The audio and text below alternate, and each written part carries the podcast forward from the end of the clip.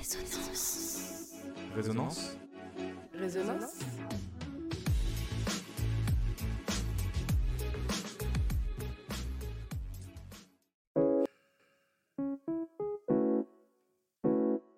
Testostérone.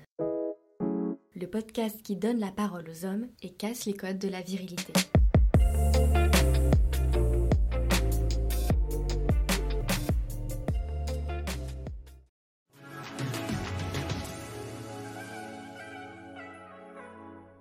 Tu seras viril, mon kid. Je ne veux voir aucune larme glisser sur cette gueule héroïque et ce corps tout sculpté, pour atteindre des sommets fantastiques que seule une rêverie pourrait surpasser. Eddie de Préto.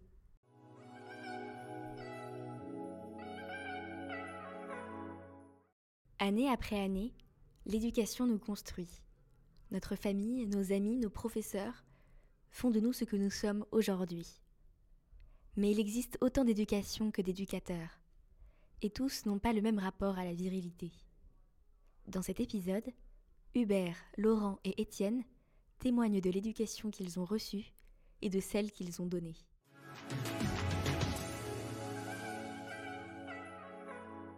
Il y a des choses qui unissent pour toujours un père et son fils. Des moments de joie, de partage ou d'apprentissage qui fondent la vie d'un homme. Une éducation dure peut-être, mais du bonheur que l'on souhaite transmettre plus tard à ses enfants.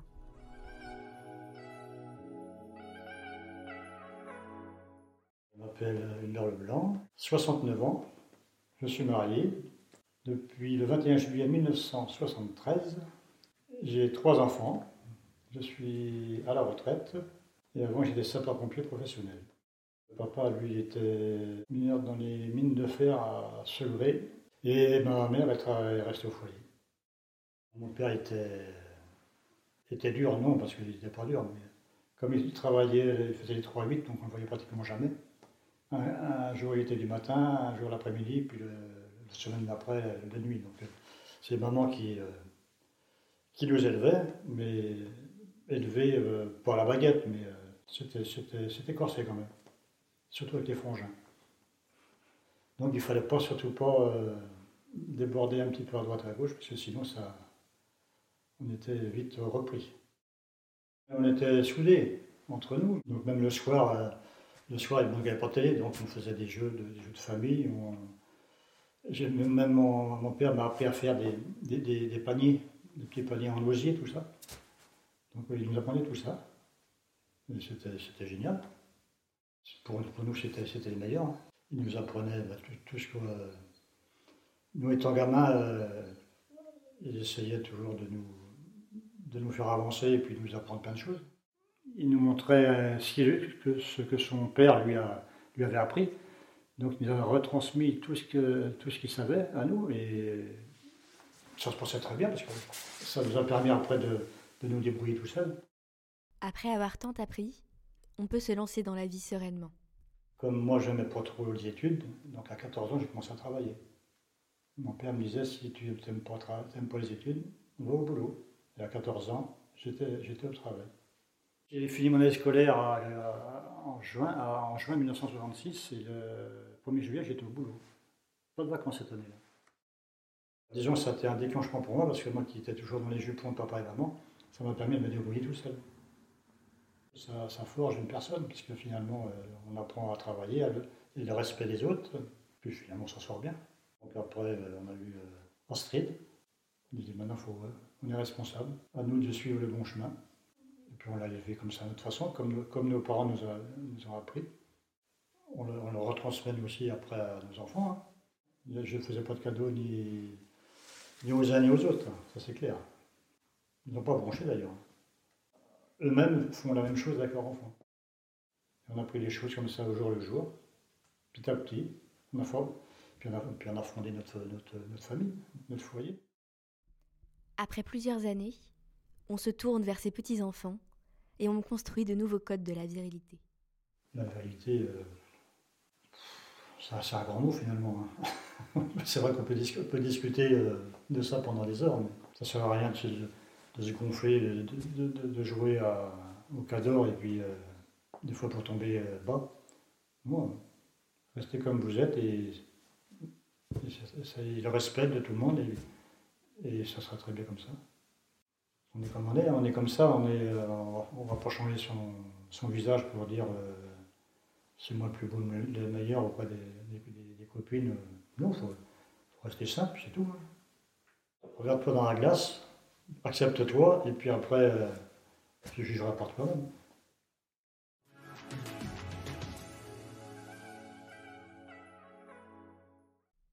Mais parfois, les questions restent sans réponse.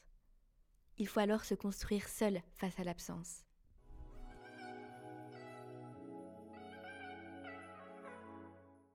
Je m'appelle euh, Laurent Belliot, j'ai 60 ans, je suis marié, j'ai trois enfants et je travaille euh, comme euh, prof d'histoire géo en collège et lycée.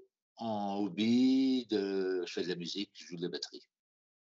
J'avais des parents qui évitaient de s'occuper de nous. Tant qu'ils pouvaient, on pouvait faire ce qu'on voulait, on était libre de faire ce qu'on voulait. Si ça posait un problème, voilà, ça, se terminait par des engueulades.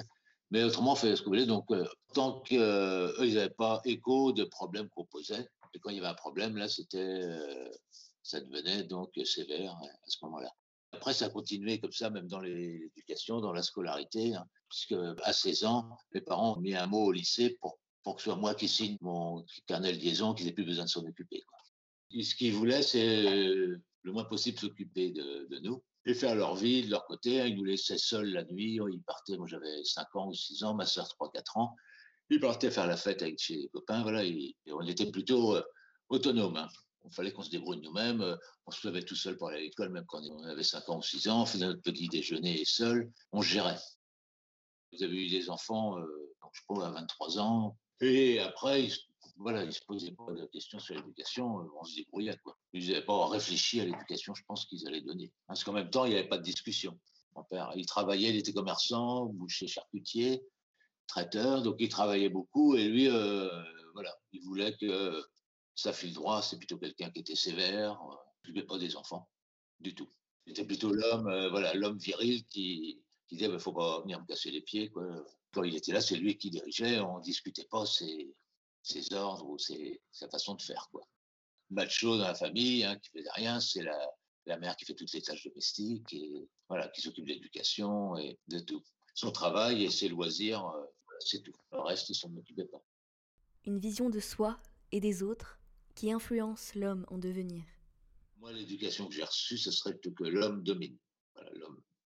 l'homme, domine dans, dans une famille, l'homme domine la femme, l'homme a besoin de montrer son, sa supériorité, c'est ça le côté viril de l'homme, donc il fait un peu, un peu macho qui, qui contrôle un peu tout dans, dans la maison. Que moi, j'ai été macho aussi en étant ado avec des filles. J'ai pas, pas forcément bien respecté dans mes paroles, dans mes propos, ma façon d'être avec elles, alors qu'on on aurait dû m'apprendre ça différemment. Après, c'est, j'ai évolué dans, les rencontres que j'ai faites, j'ai rencontré des gens qui étaient différents, qui avaient une façon de penser différente de l'éducation que j'avais reçue, plus que Marie, ma femme, qui avait une éducation complètement opposée où ses parents étaient très présents, où il y avait beaucoup de discussions, beaucoup d'informations. Donc ça a changé ma façon de, de voir les choses. Après, j'ai su avec d'autres rencontres que si on, on, avait un rôle à jouer en tant que parent.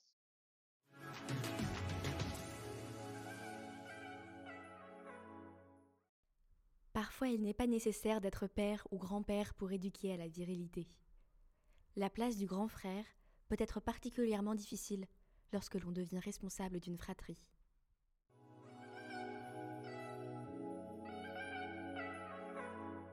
Euh, je m'appelle Étienne Stemler, j'ai 21 ans, je suis en première année de master de, psychologie sociale à l'Université de Paris.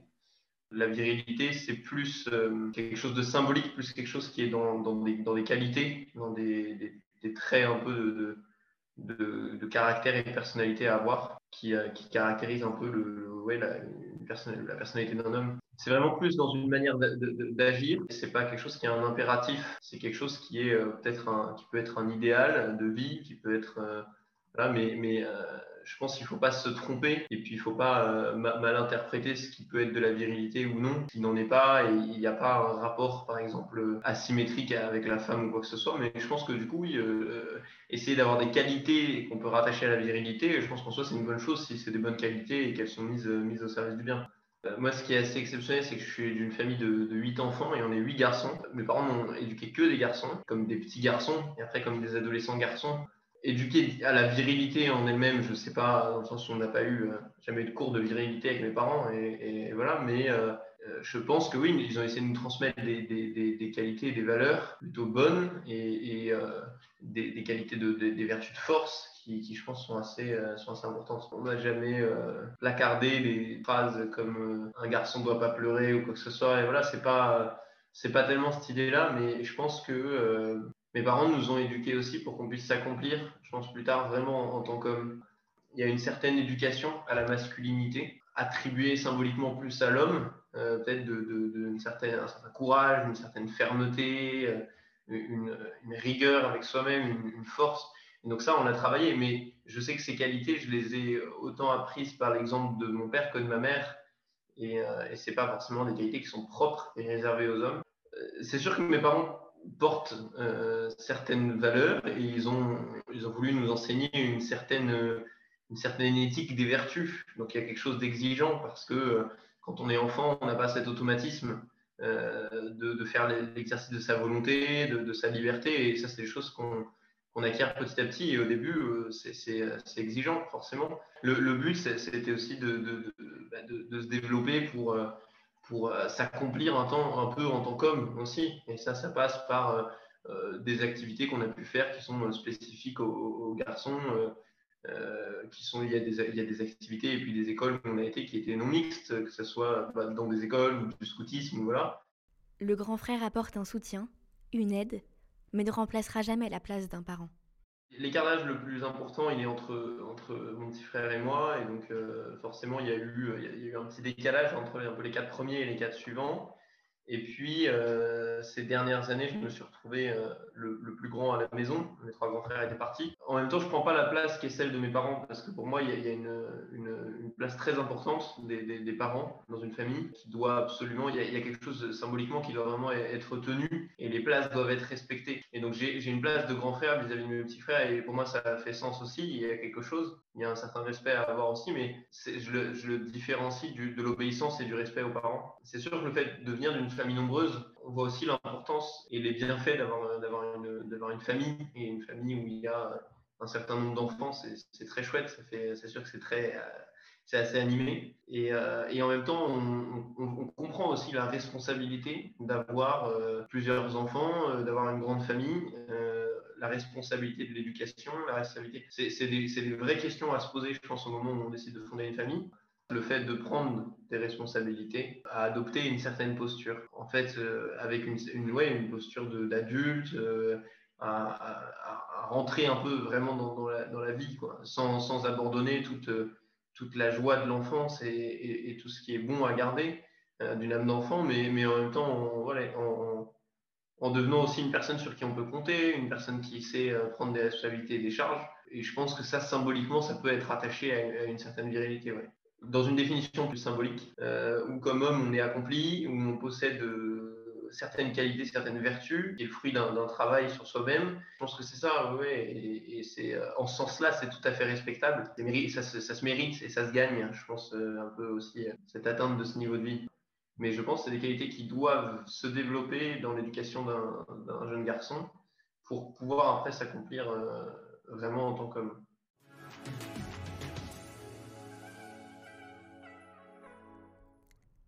La virilité est une histoire de transmission, de codes, de règles, de vécu.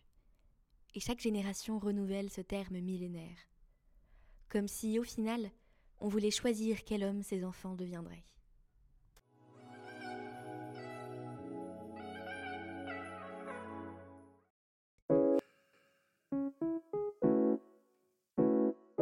Testostérone un podcast à retrouver en intégralité sur résonance-angers.fr.